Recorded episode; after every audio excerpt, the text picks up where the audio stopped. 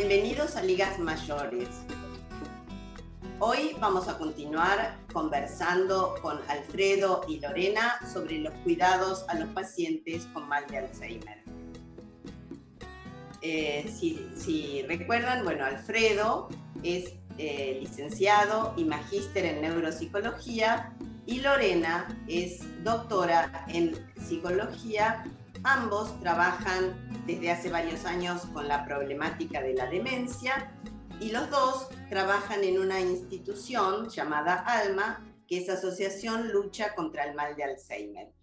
Eh, son dos expertos, autorizadas opiniones en la materia, y vamos a seguir conversando entonces este, acerca de consejos de cómo eh, tratar a las personas con demencia y cómo los familiares y los cuidadores pueden mejorar eh, el bienestar del paciente y de la familia. Muchas gracias, Alfredo y Lorena, por acompañarnos. Gracias por haber este, nuevamente invitado a compartir este momento. Hay que tener en cuenta que con el progreso de la demencia, eh, el lenguaje es una de las funciones que se va afectando, principalmente en lo que hace a la comprensión y a la expresión en el lenguaje. Entonces, estos son dos aspectos que van disminuyendo su eficacia. Y además de eh, los comportamientos eh, que van cambiando, que has mencionado tú y ha mencionado Lorena, eh, también en realidad cuando progresa la enfermedad se van confundiendo algunas cosas y empiezan algunos peligros, ¿no? Van olvidando eh, de repente cerrar eh, la, llave del gas o confunden las dosis del medicamento eh, o los materiales de limpieza podrían consumirlos. ¿Cómo se hace para que cuando llegamos a esa etapa podamos prevenir accidentes o riesgos para la persona que sufre Alzheimer? A medida que la enfermedad va progresando, la capacidad de manejarse autónomamente va disminuyendo. La persona empieza a tener alguna dificultad para vestirse, para bañarse. En, general, lo que conviene es, diríamos, en principio, eh, simplificar el hogar. Si hay, por ejemplo, eh, muchas camisas o muchas blusas o muchos pantalones, eso puede resultar una dificultad a la hora de elegir qué ponerse en, relación, por ejemplo, a los medicamentos, este, a los envases, bueno, también dejar solo lo necesario en el baño eh, que usa la, persona. A veces se pueden poner etiquetas o carteles que identifiquen qué es, si es shampoo, si es jabón, ¿sí? Eh, en el caso de, por ejemplo, los elementos de limpieza, lo que se sugiere es que eh, si pueden representar algún peligro, hay que apartarlos, ¿sí? ponerlos en un lugar seguro, eh, para evitar, por ejemplo, una intoxicación y que la persona confunda un, un elemento de limpieza personal con un elemento de limpieza de la casa, que puede ser, digamos, corrosivo, por ejemplo. También, por ejemplo, apartar todo lo que pueda, lo que pueda ser peligroso para la persona por ejemplo, cuchillos este, o tijeras o filos con los que se pueda cortar. Alfredo, ¿y cuál es el momento en el que la persona con Alzheimer debe dejar de conducir o manejar carro? Bueno, esta es una, una pregunta que aparece frecuentemente en las consultas por parte de los familiares, fundamentalmente. A veces ocurre que la persona misma se da cuenta que ya no está, diríamos, como en óptima condición para, para manejar, porque bueno, el tránsito se complejizó en la ciudad y la persona por sí misma eh, decide dejar de manejar o va como evitando hacerlo. En otros casos, debido a que en general son personas que han conducido desde hace muchos años, tienen como muy, digamos, incorporada la, la práctica del manejo y realmente este, les, cuesta mucho reconocer que, están como disminuyendo en esta capacidad. Entonces, este, acá digamos, hay que empezar a hacer un trabajo, podríamos decir, de, de persuasión o de convencimiento con la persona, diciendo, hablando con ella fundamentalmente, diciéndole, bueno, me parece que eh, por ahí tendríamos que empezar a pensar un poco qué vas a hacer con esto de conducir el auto.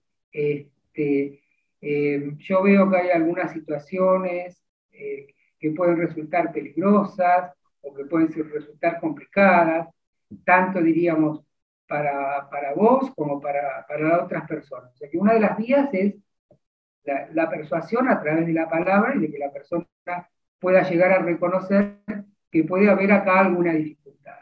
Pero aún así hay veces que la persona no, no, admite esto. ¿sí? Entonces, otra posibilidad es transmitir este mensaje a través del, eh, del médico de cabecera, que puede ser el clínico, que puede ser el neurólogo, ¿sí? o que puede ser, en algunos casos, el psiquiatra, que le diga, mire, usted tiene que saber que no puede manejar mal, ¿sí? porque tiene peligro para usted o, que tiene, o tiene peligro para otro. Y en caso de que esto no resulte, bueno, hay que recurrir, digamos, como a, estrategias, eh, mm, más directas este, o, más efectivas, como, bueno, sacar las llaves del vehículo donde habitualmente están para evitar que la persona salga, este, o decir, bueno, vamos a salir, pero voy a manejar yo, yo te acompaño, o manejo otra persona, es decir, si la persona no logra eh, resolver esto por sí mismo, bueno, hay que eh, intervenir de otra manera porque, digamos, las consecuencias pueden ser eh, muy severas, tanto para la persona que conduce como para otras personas que están en, en la calle preguntándoles de repente a ambos sobre cuáles son buenas prácticas o buenas rutinas que contribuyan al bienestar de las personas con Alzheimer. ¿Qué nos dirían? Bueno, una persona que tiene demencia tiene dificultades cognitivas, pero eso no quiere decir que no pueda seguir haciendo muchas cosas y hacerlas bien. Entonces es importante mantener hábitos de vida saludable, que pueda hacer actividad física, que pueda caminar, si tiene una bicicleta fija, eh, tratar de que todos los días pueda hacer unos minutos, no mucho, pero un tiempo de limitado de actividad que favorezca todo su cuerpo, sus músculos, todo, todo su organismo y para eso también hacer que la actividad sea divertida, uno lo puede acompañar en el hacer estas actividades, puede ponerle música para que haga la actividad al ritmo de esa música, podemos ponerle videos de personas haciendo gimnasia para que pueda la persona eh, hacerlo mirando eh, el televisor. ¿sí? Eso es una manera, la actividad física otra cosa muy importante es el tema de la alimentación saludable, ¿sí? comer sano, si la persona todavía se cocina, comprarle alimentos y saludables y que, pues, favorecer que se pueda seguir cocinando y si no, contratar a alguien que le cocine todos alimentos que le hagan bien a su salud. Después es importante que pueda compartir con los niños, con los nietos, porque pueden hacer juegos, eh, entretenerse y de esa manera eh, eh, usa la memoria, la atención, y le va a hacer muy bien a su ánimo. también las mascotas son una gran compañía para una persona mayor, porque va a tener que cuidarla, además le va a dar afecto, se va a tener, va a tener que estar atento a qué necesita esa mascota, entonces eso también es muy importante. Las salidas, poder programarle salidas, paseos y siempre anticipar, ¿no? anticiparnos de que lo vamos a llevar y tratar de mantener la rutina que decíamos. Si siempre lo saco a, caminar, tratar de que siempre sea en el mismo horario, ¿sí? Todos los días, no sé, a las 10 de la mañana vamos a caminar. O, y anticiparle, vamos a ir a comer a un lugar. En lo posible, si son lugares conocidos, que ya sepan en ese lugar donde yo lo llevo qué le pasa a mi familiar, así no me siento incómodo y la persona si lo va a atender, lo atiende eh, de otra manera, con más cuidado. Eh, además de las salidas, lo que es actividad cognitiva, como por ejemplo eh, hacer talleres, juegos, leerle, todo lo que tenga que ver con estimular su cerebro, eso es muy importante. Y la música, la música, el baile también es muy, muy saludable, porque por más que la persona tenga problemas de memoria, eso no quiere decir que no puede cantar, escuchar canciones que ya conocía, hablar sobre esas letras o sobre esos cantantes, ponerle videos.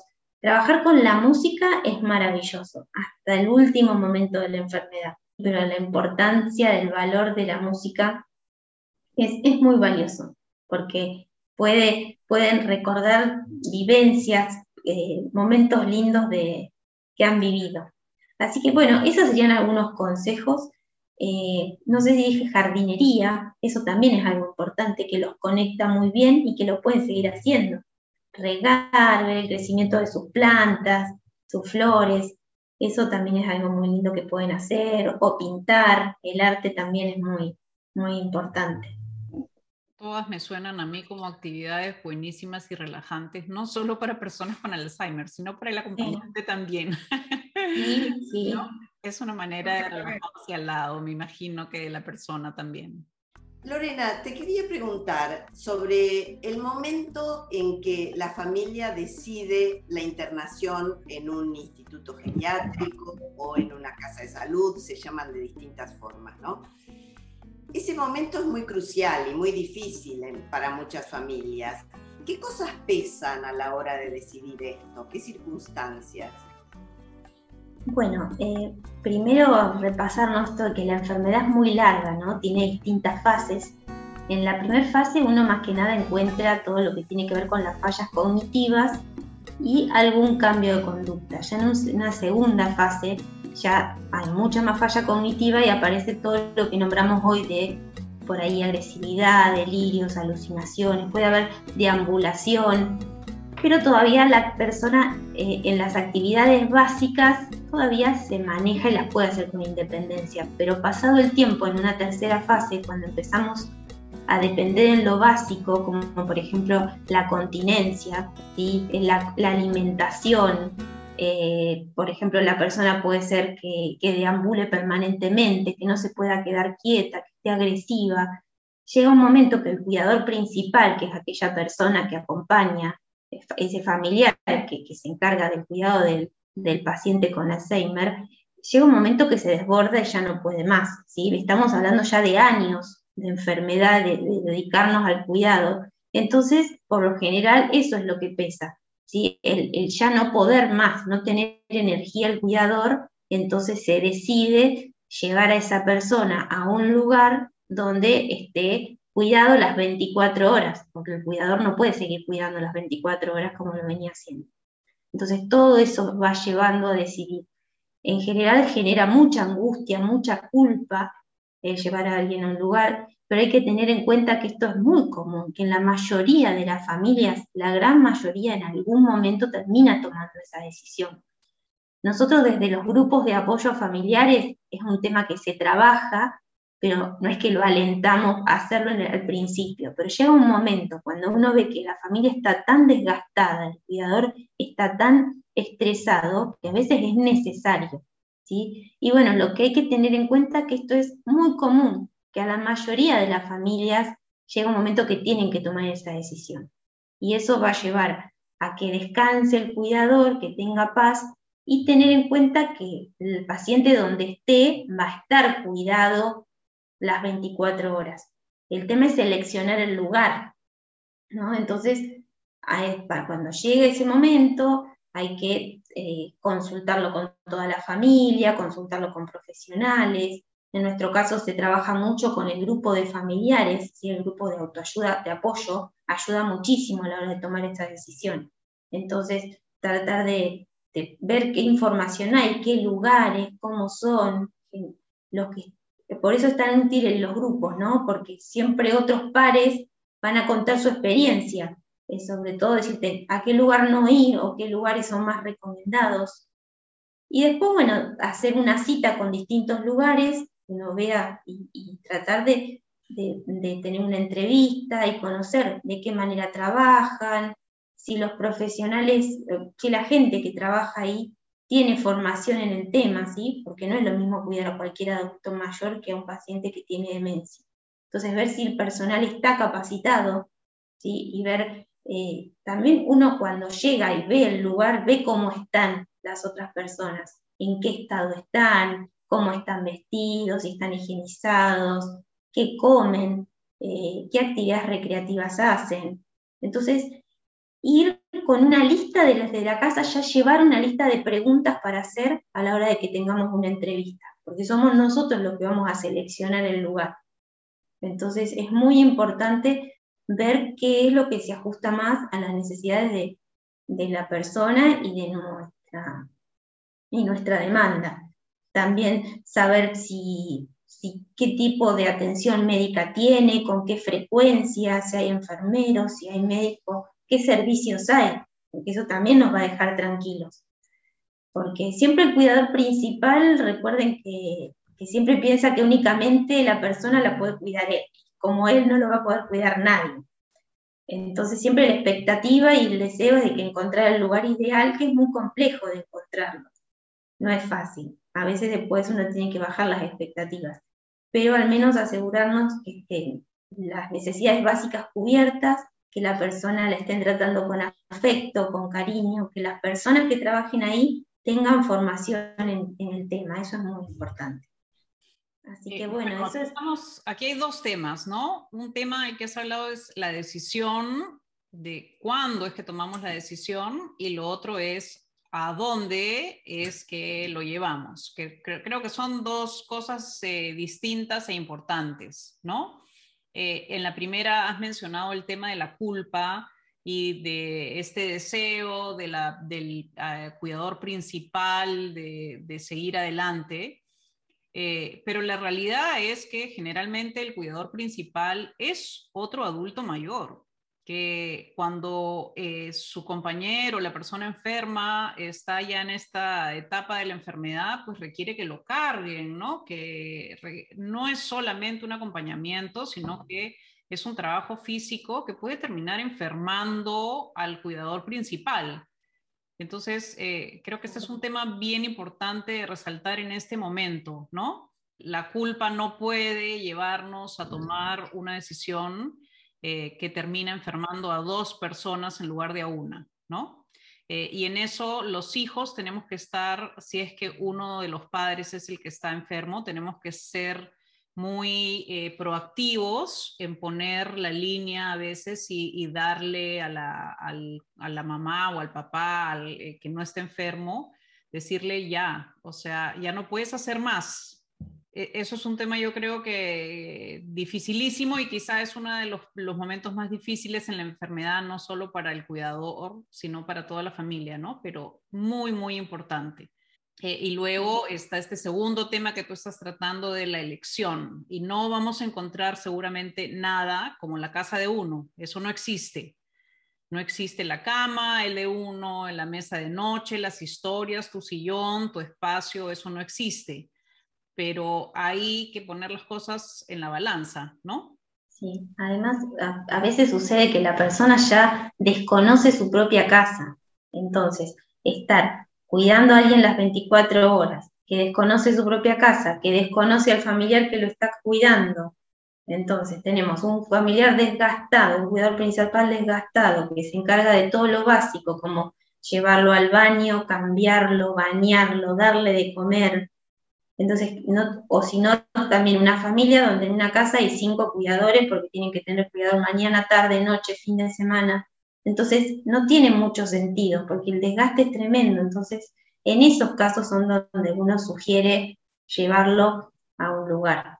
Y yo quería agregar en relación a lo que venía diciendo Lorena, que en nuestra experiencia en los grupos de, de apoyo de familiares, lo que aparece con mucha frecuencia es que el, grupo le marca la alarma al familiar y le dice, estás en una situación o están en una situación donde tienen que empezar a, pensar y a decidir una internación este, que puede llegar a, a, ser próxima. Es el grupo que encuentra la señal de alarma para avisarle a la persona que tiene que empezar a pensar en tomar esa decisión porque el grupo, diríamos, tiene un saber o acumula un saber, que es, digamos, eh, un saber de, conocimiento, pero también tiene un registro emocional de cuándo es el momento donde, donde hay que tomar la decisión y de hecho se lo dice a la persona.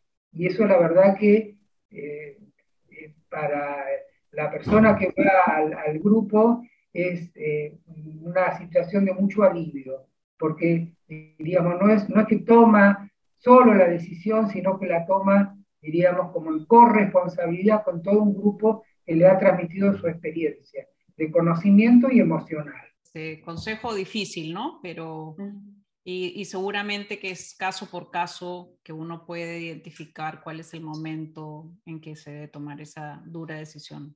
Lorena, Alfredo, muchísimas gracias por este segundo programa sobre cómo cuidar a las personas con Alzheimer.